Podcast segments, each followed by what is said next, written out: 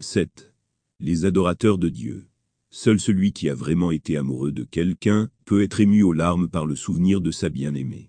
Si l'on ne ressent aucun attachement pour quelqu'un, on ne peut pas, simplement parce qu'une occasion l'exige, se forcer à pleurer pour cette personne.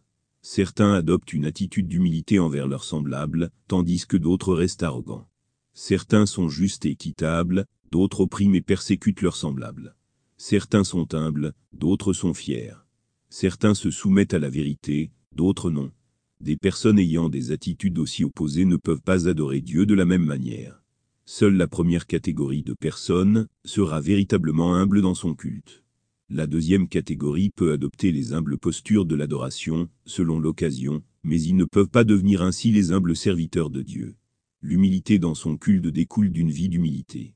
Celui qui n'est pas humble, dans la totalité de son existence ne peut donc pas être vraiment humble dans son culte. Ceux qui adorent vraiment Dieu entreront au paradis.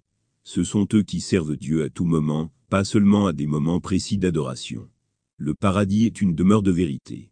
Il a été préparé spécialement pour ceux qui sont fidèles dans leur culte.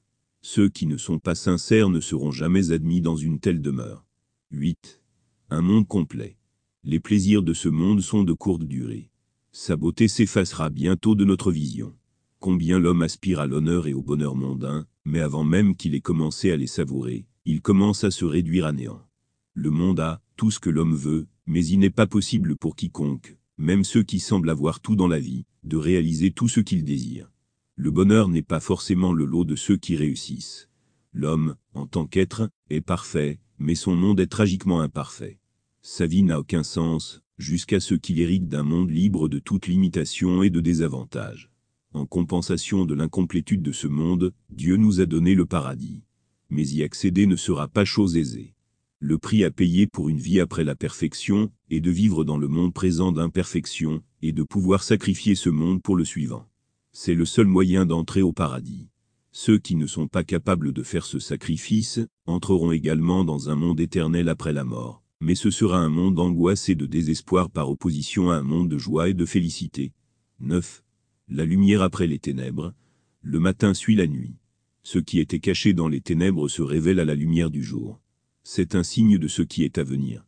La lumière de l'éternité déchirera les voiles qui ont caché les réalités de l'existence humaine dans le monde. Chacun apparaîtra sous son vrai jour. Il deviendra clair qui parmi nous se faisait passer pour un être humain idéal, tout en agissant uniquement sur des instincts animaux les plus bas. Il deviendra clair qui émettait des paroles en l'air concernant la droiture. Il deviendra clair qui prétendait à tort être un serviteur de Dieu. La vérité sur beaucoup d'autres sera également révélée ce jour-là les gens se rendront compte de la véritable importance de ceux qu'ils avaient l'habitude de mal évaluer. Ceux qui n'ont jamais été honorés dans les rassemblements mondiaux trouveront l'honneur parmi les anges. Ceux qui ont été rejetés par les hommes seront acceptés par Dieu. Ceux qui ont été accusés à tort d'impiété, dans le monde seront salués pour leur piété en présence du Tout-Puissant. 10. Quand tout s'éclaire. Le cosmos est plein de sens. Il n'accepte rien de ce qui est contraire à sa nature et qui n'est pas conforme à sa conception. Pourtant, l'homme fait le mal, et se livre à la corruption sur notre terre, la partie la plus fertile, et la plus exquise de l'univers connu. La vérité est bafouée au nom du progrès et le cosmos, malgré son sens, reste silencieux.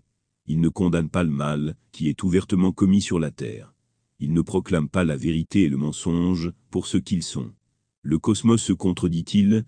Est-il incapable de s'exprimer? Il y a des oiseaux qui chantent mélodieusement, mais n'y a-t-il pas de voix cosmique pour proclamer la vérité? Il y en a, certes, mais Dieu a fait taire la voix de la vérité, jusqu'à la résurrection de l'homme. Lorsque l'homme ressuscitera d'entre les morts, toutes choses témoigneront de la vérité. L'univers entier témoignera de la vérité, et témoignera devant Dieu. La justice triomphera. Les gens se rendront alors compte que, tout comme le cosmos possédait un soleil, pour convertir la nuit en jour, il possédait aussi un moyen de mettre en lumière les actes qui étaient restés cachés dans l'obscurité. Ceux qui s'étaient révoltés sur la terre paieront entièrement pour leur rébellion, ils seront jetés dans le feu de l'enfer. Ceux qui avaient servi Dieu seront récompensés pour leur justice, Dieu leur fera miséricorde. Ils seront admis au ciel, où ils jouiront d'une vie éternelle d'honneur et de satisfaction.